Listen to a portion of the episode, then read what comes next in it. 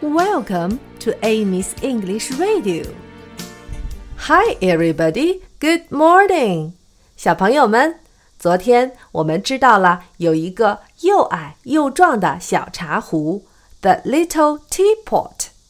它身上有一个把手，handle，有一个壶嘴儿，spout。今天我们就来看看这个 teapot 身上还有什么秘密。 小朋友们，你们知道有一种水壶，当水烧开的时候就会发出响声吗？今天我们这个小茶壶就有这样的功能。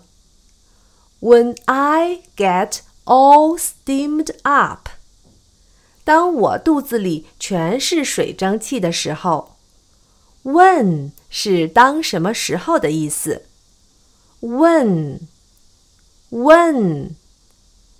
Steam up 是布满水蒸气的意思。Steam up, steam up.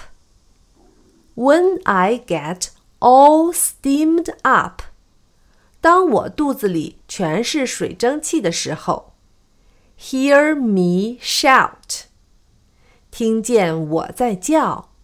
Hear 是听见的意思。Hear。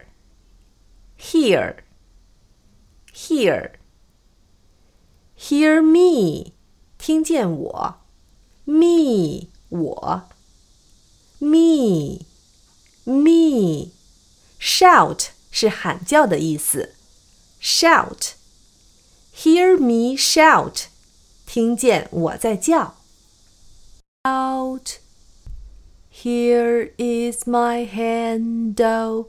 Here is my spout. When I get all steamed up, hear me shout. I'm a little teapot, short and stout. Here is my handle, here is my spout.